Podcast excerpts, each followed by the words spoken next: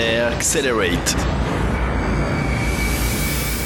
Bonjour à tous et bienvenue dans Accelerate, le podcast qui souhaite partager les recettes de l'innovation avec celles et ceux qui la font.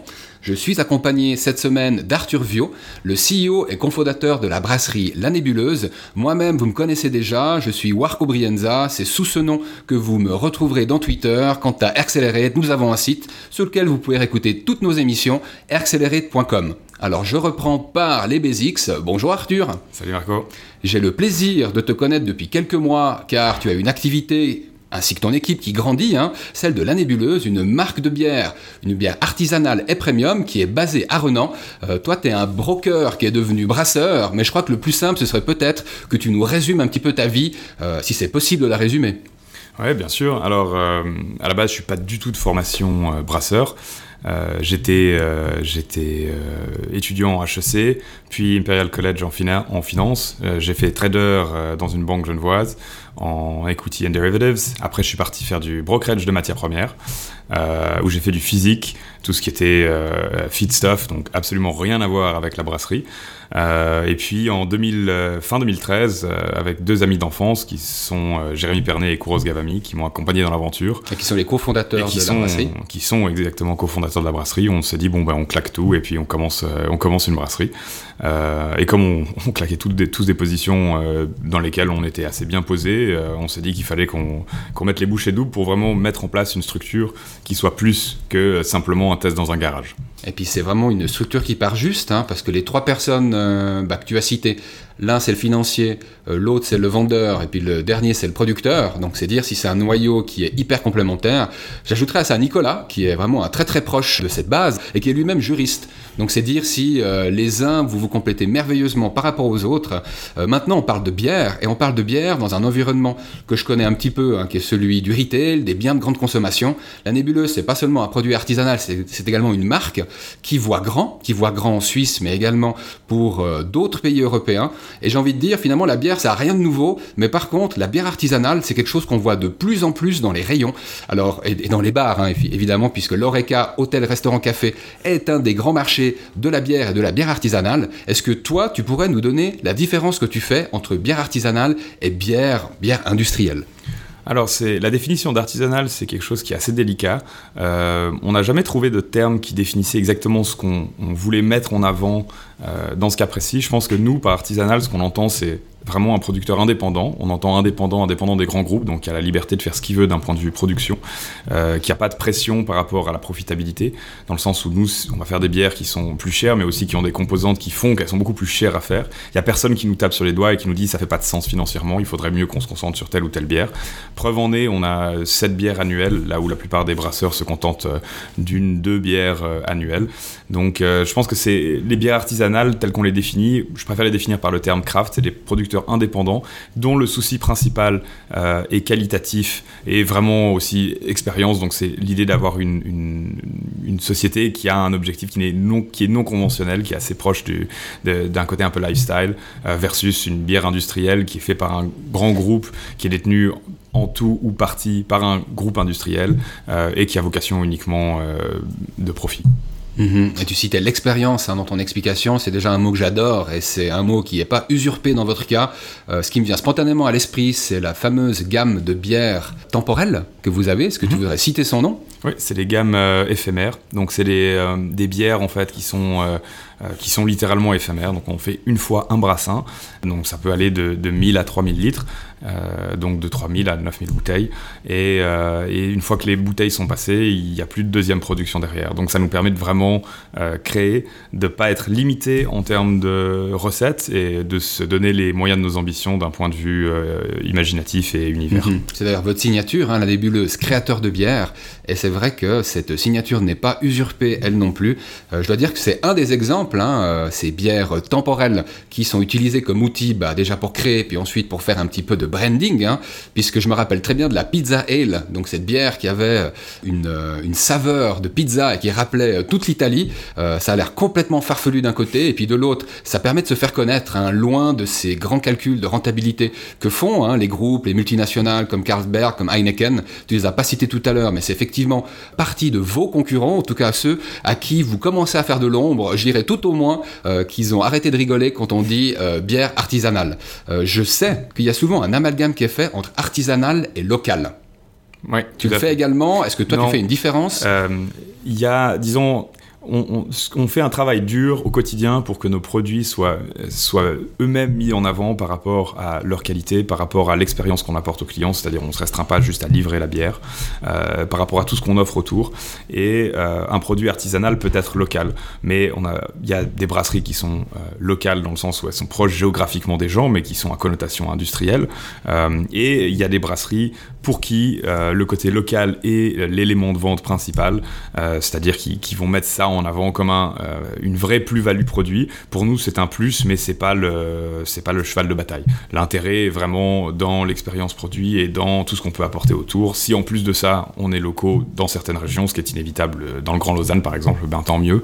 Mais euh, mais la notion de local ne nous intéresse pas plus que ça. Mhm. Et c'est vrai que la tendance de la bière artisanale, alors maintenant je suis au niveau monde, hein, plus seulement au niveau suisse, elle est énorme. Euh, je suis de retour de Sardaigne après trois semaines de vacances que j'espère mériter, et euh, bah, j'ai compté pas moins de neuf marques de bière qui d'ailleurs organisaient un festival de bière, euh, donc de la bière artisanale sarde, dans cette petite île qui compte 1 600 000 habitants. Comment est-ce que toi, tu expliques cette tendance énorme, finalement, autour de la bière artisanale, de la craft beer? Je pense qu'il y a eu euh, un, réveil du consommateur. Euh, pendant des années, la bière s'était restreint à euh, des lagers industriels, donc un produit qui est proche d'une matière première, fondamentalement, parce que essayer de faire un blind test avec une Carlsberg et une C64, c'est pas évident. donc Sous-entendu qu'elle se ressemble pas mal quand même. Voilà. Et, donc, à partir du moment où le consommateur a commencé à découvrir qu'il avait un choix beaucoup plus large, euh, ça crée une demande qui est, qui est plus ou moins infinie parce que c'est un marché qui était complètement captif. Donc je pense que c'est la vraie raison de ce développement-là, c'est ça. Après, il y a eu aussi une vague un petit peu de mode dans le sens où beaucoup beaucoup de gens se sont lancés dernièrement. Euh, c'est un phénomène qui est plus ancien en Amérique du Nord, euh, qui date d'il y a maintenant une bonne trentaine d'années. en Suisse, on est on est un peu, on va pas dire à la traîne, mais euh, par rapport à la France ou à l'Italie, je pense qu'on s'en sort pas trop mal. Euh, mais mais c'est encore des marchés qui sont très frais. Donc il euh, faut s'attendre à ce que pendant les prochaines années, il y ait encore une augmentation du nombre de, de microbrasseries qui opèrent. Hmm. Et tu me soufflais à l'oreillette tout à l'heure que contrairement à ce que je pensais, hein, que la Suisse comptait 300 brasseries hein, qui produisaient et distribuaient de la bière, en fait il y en aurait plus de 1000. Donc euh, c'est quand même une tendance qui, euh, qui, monte, qui monte, même en Suisse, hein. c'est visible dans les magasins, dans les, euh, dans les bars. ça vient notamment des États-Unis. Une marque comme la Nébuleuse, elle a pour vocation de produire de la bière artisanale. Elle est basée à Renan, ce qui en fait une bière locale pour celui qui habite Lausanne, mais pas pour celui qui habite la France ou d'autres pays en Europe. je crois déjà qu'une partie de votre volume est exportée. Alors effectivement, on fait un peu de volume en France. On a commencé aussi avec la Norvège. Euh, on a des importateurs qui nous, euh, qui nous demandent à droite et à gauche. Donc on prend le temps de choisir nos partenaires parce qu'il faut avoir des partenaires qui, euh, qui arrivent à conserver une, une, chaîne logistique de qualité, vu qu'on a des produits qui sont non pasteurisés, non filtrés. On veut vraiment garantir euh, une optimalité de l'expérience client, donc c'est important pour nous de trouver les bonnes personnes. Mais effectivement, on se fixe pas vraiment de limites. Par définition, une, bière, c'est fait pour être goûtée et il y a des amateurs de bière partout dans le monde, donc, euh, donc on a un attrait pour, pour plein d'autres personnes hors de Suisse aussi. Mhm. Et selon l'expérience que tu en as de cette bière artisanale et de la catégorie bière en général, est-ce que toi, tu vois des différences entre le marché suisse, euh, les marchés européens euh, qui sont en train d'être travaillés actuellement, voire le marché américain, duquel euh, peut-être la nébuleuse s'inspire il y a clairement des différences. Euh, je pense que d'un point de vue marché, on est sur un marché qui est plus ou moins mature aux États-Unis. On est sur euh, un marché qui est vraiment en croissance en Europe. Donc on a encore beaucoup, beaucoup de temps avant d'arriver à un stade de palier. en Suisse, typiquement, moi j'estime qu'il y a probablement une demande de l'ordre de 25 à 30% de la consommation totale de bière pour des bières craft. à l'heure actuelle, on est à les gens se disputent un peu les chiffres, mais c'est certain qu'on est à moins de 5% et c'est certain qu'on est à plus de 2%. Donc voilà, on est dans une fourchette de 2 à 5% euh, maintenant et j'estime que le marché devrait être 5 à 6 fois plus grand, en tout cas en Suisse. Aux US, c'est passé 20, donc ça donne voilà, une idée mm-hmm. du niveau de développement. Scandinavie, ils sont, plus ils sont plus développés, ils sont à cheval entre les deux, on dira. Euh, la France est en retrait, euh, l'Italie est un petit peu en retrait également, l'Espagne pareil. Mm-hmm. Mais des amateurs de bière, tu le disais tout à l'heure, il y en a partout, donc c'est plus une question de maturité du marché mhm. que de il y a plus de buveurs de bière ici que là.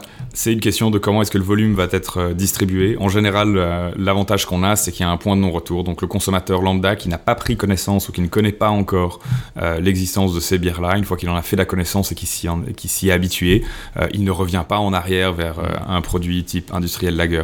Donc en fait, c'est un vrai, véritable taux de conversion du marché traditionnel. Tu viens de parler de croissance et de volume, hein, les deux sont euh, intimement liés. Et euh, je confirme, j'atteste que la nébuleuse a bénéficié d'une sacrée croissance. Elle y a travaillé pour ces trois dernières années avec un doublement du chiffre d'affaires, voire un petit peu plus même depuis 2014. Est-ce que tu as des recettes qui permettent d'expliquer et de soutenir finalement cette croissance? Je pense qu'au début, il n'y a pas de structure forcément dans une société. Donc euh, tout se fait à la force des bras. Il n'y a pas de soutien administratif. Il a pas de tout est à faire, tout est à défricher. Donc hmm. il n'y a pas les coûts liés à la structure, c'est ça que tu veux dire. Donc euh, donc tout se fait à l'énergie brute. Euh, donc c'est énormément énormément de travail. Il faut entre guillemets pas se démoraliser. Il faut rester très très attentif et sur le pont. C'est ça qui va faire que que la mayonnaise prend. Mhm. je pense qu'il y a une vraie réflexion en tout cas, dans, un cas comme euh, la nébuleuse, c'est une vraie petite industrie, dans le sens où euh, il y a des réseaux de distribution, il y a des problématiques euh, marketing, des problématiques vente, des problématiques produits, il y a tout le côté administratif derrière, donc c'est vraiment très très complet. C'est une certaine complexité, on peut pas le faire tout seul. Maintenant, au début, il y a quand même pas la structure pour porter tout ça, donc c'est vraiment mhm. à force de bras. Et maintenant, on est dans une phase où on transitionne d'un mode qu'on appellera garage euh, à une vraie entreprise, ce qui veut dire qu'on a des créations de fonctions de support, on a une création de structure, euh, c'est-à-dire qu'il faut mettre à plat des process, qu'il faut tout le temps repenser le système. Euh, donc oui, c'est vraiment en évolution permanente, il ne faut pas se laisser ancrer dans, une, dans un quotidien, il faut tout le temps avoir la volonté de, de faire avancer les choses et de bouger. Mhm. Et une petite particularité que j'ai notée, c'est en fait une gamme complète, une gamme qui est tantôt composée de bouteilles 33 centilitres, c'est un petit peu le format standard, si j'ose dire, pour la bière artisanale, mais également des fûts qui euh, en fait ont composé la gamme dès le départ. Alors ça c'est quelque chose que pas toutes les marques de bière artisanale ne font. Également les canettes. Alors pas des canettes 50 centilitres comme on a l'habitude d'en prendre à la station-service ou ailleurs, mais plutôt des canettes premium 33 centilitres. Donc euh, c'est plutôt des fûts dont j'ai envie de parler. Est-ce que les fûts euh, ou la présence en fûts au niveau Oreca notamment a participé à cette croissance? Je pense complètement. Je pense que les, euh, les fûts nous ont permis d'être euh, sélectifs dans notre euh, distribution, au mieux de distribuer un grand nombre de points de vente avec des tout petits volumes. On a beaucoup bataillé au début pour euh, sélectionner un plus petit nombre de partenaires Oreca en fût, qui demandent un effort euh, de vente considérable au début, mais qui mmh. permettent de concentrer des volumes dans moins d'acteurs. Donc ça, ça a eu un effet volume euh, et un effet chiffre d'affaires important qui nous a permis d'accélérer la cadence et de, rapidement avoir un fonds de commerce. Mmh. Puis quelques clients à haut débit permettent finalement bah, de stabiliser déjà une forme de production et puis du coup de prévoir un petit peu ce qui va se passer. Exactement. Alors la croissance, c'est bien, mais n'oublions pas la rentabilité. Et euh, ce que je me demandais, et je pense que plein de gens se le demandent, c'est est-ce que ça rapporte de distribuer de la bière artisanale et comment est-ce que on pourrait expliquer la différence de perception en termes de rentabilité entre une bière industrielle et une bière artisanale? Peut-être déjà en commençant par dire mhm. qu'une bière artisanale, c'est pas forcément au même prix qu'une bière lager. Bah, la, plus grosse différence euh, va se situer au niveau de la structure de coût. Euh, pour les brasseries industrielles, leur structure de coût est avant tout dictée euh, par le poids de leur structure administrative et le poids de leurs ingrédients. Dans notre cas, nous, le poids des ingrédients a un impact, mais n'est pas l'impact principal. On sort beaucoup moins de volume par employé euh, qu'une grosse structure. Donc l'impact de notre masse salariale globale est énorme.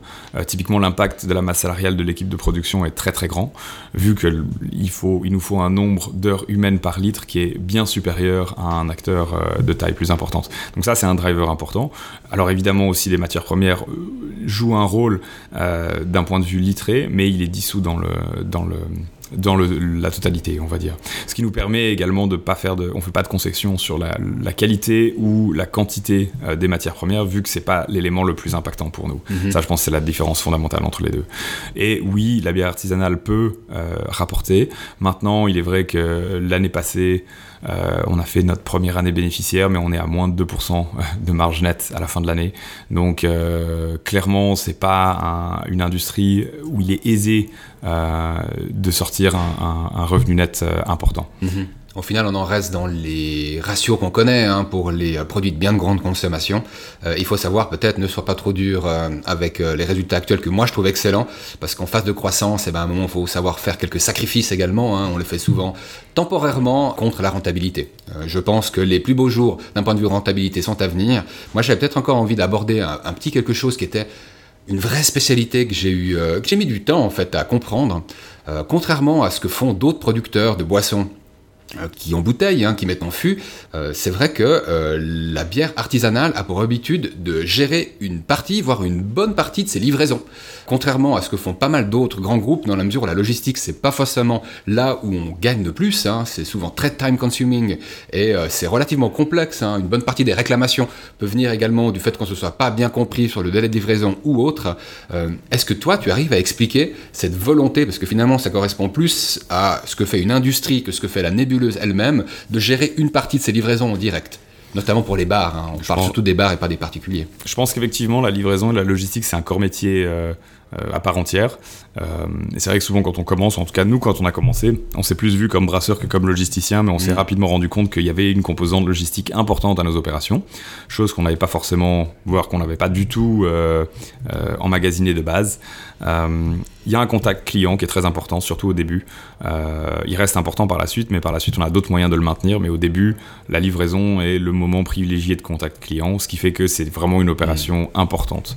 Euh, donc je pense que c'est la raison principale pour laquelle autant de microbrasseries, en tout cas, commencent et maintiennent pendant un moment, voire à éternam, euh, leur système de livraison en interne. Très intéressant que cette contrainte finalement soit perçue comme la possibilité de mieux connaître ses clients. Pour produire de la bière, on a besoin d'infrastructures, on a besoin d'une ligne de production, on a besoin d'espace pour le stockage, on a également besoin de véhicules hein, quand on organise euh, ces livraisons. Euh, moi, ce que je me demandais, c'est, euh, bah, passer à un certain stade, hein, ça devient très très difficile de trouver les fonds pour acheter ces infrastructures qui coûtent de plus en plus cher. Comment est-ce que tu fais, comment faites-vous pour convaincre les investisseurs en dehors du cercle Family and Friends? On a plein d'entrepreneurs qui nous écoutent, euh, je pense qu'ils galèrent à trouver les fonds, que ce soit pour leur entreprise IT, que peut-être pour euh, des idées ou projets industriels. Euh, c'est d'autant plus compliqué quand on parle d'infrastructures qui sont valorisées même à quelques millions, ou au minimum à quelques centaines de milliers de francs. comment est-ce que vous, vous faites pour y arriver? Alors, je pense qu'il ne faut pas être fermé sur les sources de financement. Euh, on a beaucoup parlé à nos fournisseurs de machines, on a beaucoup parlé, euh, on a trouvé du support bancaire.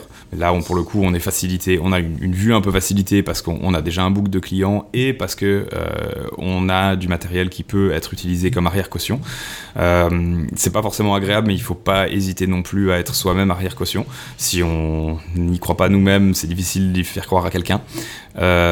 personnellement, on n'a pas vraiment trouvé de support hors family and friends et hors euh, et euh, fournisseurs. Donc on n'a pas fait rentrer euh, de, grands fonds d'investissement ou d'industriels pour des raisons qui sont vraiment propres à notre indépendance d'un point de vue prise de décision et, liberté quant à notre façon d'agir. je pense que dans tous les cas, il faut essayer de pas forcément essayer de repousser la date de levée de fonds, mais essayer d'avoir un business le plus articulé possible notamment au niveau euh, de la création de, revenus. Je pense qu'on a eu, il y a beaucoup, beaucoup de, startups qui cherchent du financement et qui ont une logique qui est très axée dépenses. Nous, on a une logique qui est très axée revenus, c'est-à-dire quand on parle euh, à nos investisseurs, on montre qu'est-ce que ça va nous prendre pour acquérir un franc supplémentaire. On ne parle pas en termes de qu'est-ce qu'on va brûler en cash, on a un focus qui est très axé sur qu'est-ce qu'il nous faut pour que demain on arrive à passer au niveau du dessus. Et ce niveau est articulé d'un point de vue augmentation des ventes, augmentation de la profitabilité, etc. Alors les deux points que je retiens, et merci pour ce rappel, euh, c'est quelque chose que j'ai souvent dit moi-même, que le meilleur, enfin l'investisseur que je préfère, moi c'est le client, qui paye en temps et en heure un prix qui lui paraît juste, parce que bien posé. Euh, l'autre point, c'est sur les fournisseurs. Alors là, c'est vrai que faire jouer les fournisseurs avec qui on a des bonnes relations, afin que bah, ce qui coûte cher euh, puisse coûter moins cher, ou qui ait euh, de la flexibilité par rapport à ces investissements, ça, je pense que c'est un, excellent point. Il y en a un troisième que j'ai envie de citer, c'est en fait les participations des collaborateurs. Ça, je sais que c'est quelque chose qui tient à cœur de la nébuleuse. Je pense que c'est toujours dans cette logique d'indépendance hein, avec laquelle on a commencé. Hein. Tu voudrais en dire quelques mots? Ouais, tout à fait. On a un système très ouvert dans le sens où on a des, des collaborateurs qui ont euh, également pris part à l'aventure, qui ont investi euh, ce qu'ils pouvaient euh, pour avoir de la participation au capital action de la boîte. On a également un plan de stock option qui est en place c'est assez usuel euh, dans les sociétés type tech. Euh, c'est vrai que dans le milieu de la microbrasserie, c'est pas forcément quelque mm. chose euh, qui fait la norme, mais pour nous, on a vraiment l'envie que les, les personnes qui travaillent ici à terme soient vraiment détentrices également de, de la structure. Alors reparlons business hein, et de 2017, avec une année qui s'annonce faste, une quatrième année d'exercice et d'exploitation pour la nébuleuse, un été chaud et un marché qui continue à soutenir l'offre de la bière artisanale. Est-ce que tu as en vue les trois challenges à venir, peut-être pour boucler cette année, pour les 12 mois à venir Allez, on va dire maximum 24 mois, parce que je sais que dans le monde industriel, il faut faire des plans hein, avec euh, des capacités de production. Ce que vous entendez derrière moi, euh, c'est des bruits de fraiseuses. Hein. on est en live, hein, c'est-à-dire avec euh, la terrasse de la taproom, donc cet endroit on peut venir déguster les bières de la nébuleuse à Renan, qui est en train d'être finalisé. Donc c'est dire si les choses elles avancent, elles avancent vite. Et je mentionnais tout à l'heure à Arthur que le jour où il y aura plus de bruit ici, c'est que la nébuleuse aura déménager. Mais revenons plutôt à ces trois challenges. Euh, est-ce que tu pourrais nous en dire un petit peu plus? Je pense que, alors assez facilement, il y a le challenge du, du Röstigraben, comme on dit en Suisse, donc vraiment la frontière linguistique euh, entre la Suisse francophone et la, Suisse germanophone. Euh, pour nous, c'est un challenge dans le sens où on a été très roman, très francophone depuis le début. Donc maintenant, on a cette volonté de, de réussir à véritablement intervenir en Suisse alémanique, faire, faire partie des acteurs sur place, parce qu'on se sent suisse et pas forcément juste suisse roman. Euh, donc c'est évident que pour nous, il faut qu'on ait une place. Donc on a quelqu'un qui commence à développer le marché local juste maintenant. Euh, c'est un des premiers, si ce n'est pas le challenge principal. Le deuxième challenge, je dirais, c'est les marchés à l'export. Euh, c'est réussir à se faire une place sur un marché qui est déjà assez peuplé. Maintenant, il y a relativement peu de bières artisanales suisses qui sont exportées, mais je pense qu'on a notre place sur la scène internationale, donc on, on, travaille dur pour ça. Et puis, ben, le troisième challenge, c'est réussir à continuer à grossir tout en multipliant encore davantage l'offre produit en ayant davantage d'éphémères. On commence un programme barrique. Euh, donc c'est d'un côté grandir, mais de l'autre quand même continuer à donner la priorité à des développements produits nombreux et intéressants qui ont fait et qui font euh, euh, notre nom aujourd'hui sur la place. Alors restons justement sur la question du développement produit abordons le, culot que vous avez eu quand même, moi j'appelle ça du culot, de proposer euh, la bière artisanale premium au format 33 centilitres. Alors pour moi c'est presque un double culot. Le premier c'est déjà de dire on fait de la bière artisanale premium en canette. Puis le deuxième niveau de culot, c'est de dire non, non, non, on va pas faire de la, de la canette 50 centilitres comme tout le monde en fait aujourd'hui. Hein. Je ne sais pas si vous avez remarqué que sans mot dire, on est passé ces dix dernières années à la canette 33, de la canette 33 à la canette 50. Il n'empêche que ces canettes 50 centilitres, elles font fureur en termes de, volume et que la perception, du moins celle qu'on en a en Suisse, hein, de la bière artisanale, c'est montrez-moi une belle bouteille. Il y en a même qui utilisent ces bouteilles à cidre pour euh, montrer à quel point c'est produit de manière artisanale. Alors, ce que je me demandais, c'est est-ce que vous poussez pas le bouchon ou je dirais la capsule un peu loin Alors nous, c'est clair que la canette, on se heurte à une, foule de préjugés. Maintenant, je dirais euh, une des grandes lignes directrices qu'on a à la nébuleuse, c'est qu'on on, fait les choses parce qu'elles font du sens, pas parce que les gens pensent que ça fait du sens. Donc les gens pensent assez ouvertement que la canette, ça ne fait pas de sens pour de la bière artisanale. Euh, et c'est vrai que le, format de prédilection pour la canette, par définition, aujourd'hui, c'est la 0,5. Donc on est euh, à contre-courant sur deux, sur deux voies, on va dire. Euh, maintenant, on sait aussi que la canette fait plus de sens euh, d'un point de vue conservation du produit que de la bouteille. c'est parfaitement isolé de sources de lumière externes, donc on n'a pas de problème par rapport au vieillissement du produit. Ça, c'est la première c'est la première raison hmm. euh, de, notre choix. Puis la deuxième, c'est une canette de 0,5, c'est sympa, pourquoi pas, mais en même temps, euh, pour des bières qui sont plus fortes, ça devient problématique parce que ça fait juste trop de quantité pour une personne. Donc, hmm. donc ces deux raisons-là nous ont poussé à décider de lancer euh, la canette. Et puis j'ajouterais peut-être encore euh, une raison logistique. Euh, le nombre de canettes qu'on peut poser sur une palette, que ce soit en poids ou en volume, c'est à peu près, c'est pas loin du double hein, de celui mhm. qu'on peut entreposer quand on utilise le format bouteille. Donc la logistique, c'est une partie significative des efforts et des coûts. Alors quand on sait qu'avec un format, on peut stocker un produit dans sa qualité originelle plus longtemps, le consommer dans des conditions idéales, mais finalement le livrer euh, de manière à ce que bah, y ait la rentabilité qui n'en souffre pas non plus, euh, c'est clair que cet aspect logistique, je le trouve également important. Euh, j'aime à dire que cette canette 33 centilitres par rapport au format 50, elle, épouse à merveille finalement l'objectif de, de, premiumness, si on peut l'appeler ainsi, que souhaite euh, revêtir la nébuleuse à travers sa gamme de bières en canette également. Et donc, euh, on va voir le pari, quand est-ce qu'il sera gagné. En tout cas, il a été relevé et c'est une affaire à suivre. Même s'il faut être conscient que pour le moment, euh, les clients sont un petit peu frais, en tout cas en Suisse, sur le format canette. Ce qu'ils aiment, c'est également montrer un produit artisanal et c'est vrai que la bouteille, c'est le, standard actuel. J'avais envie de passer à la citation inspirante, hein, parce que tu nous en as trouvé une, à moins que tu souhaites ajouter quelque chose. Non, je crois que c'est bon. Moi, j'avais envie peut-être de mentionner pour ceux qui souhaiteraient en avoir en savoir plus sur la nébuleuse. Euh, bah, il y a un, site, lanébuleuse.ch, de même qu'une page Facebook sur laquelle vous êtes relativement actif. Oui, on essaie d'être assez actif, disons qu'on offre toujours pas mal de choses euh, pour la communauté, donc c'est un moyen pour nous de véhiculer simplement quand on fait des événements, des, euh, dégustations, etc. Et puis avec l'augmentation d'activité à la taproom, c'est aussi un bon moyen pour se tenir proche des gens. Alors tous ceux qui n'habitent pas très loin de Lausanne en Suisse ont la possibilité de venir déguster la bière euh, La Nébuleuse à leur taproom. Euh, c'est le Close L5 à Renan et puis c'est des horaires d'ouverture usuels.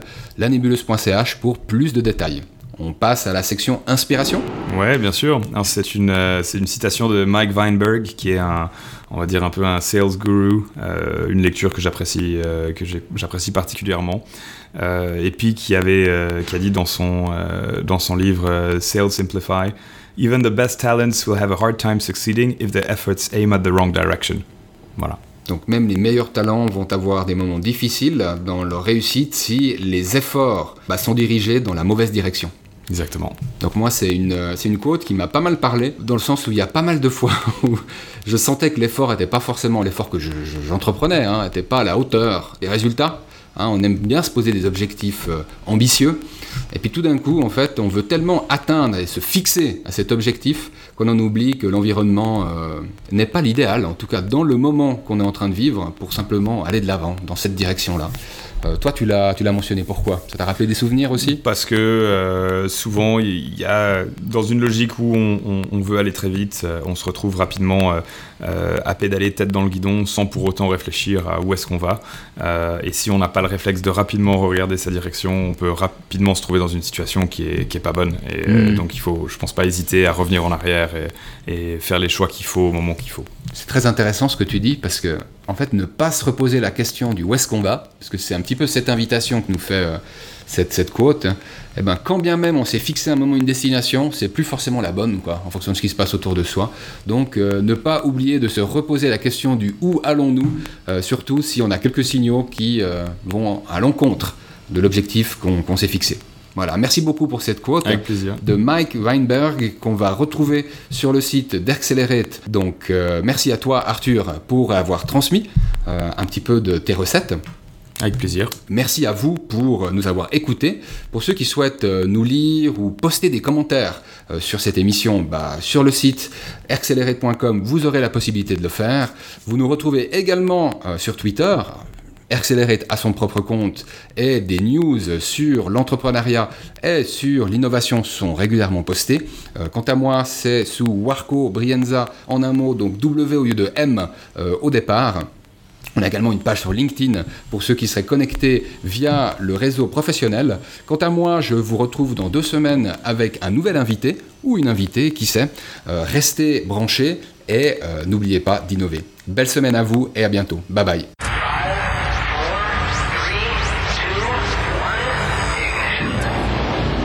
Accelerate.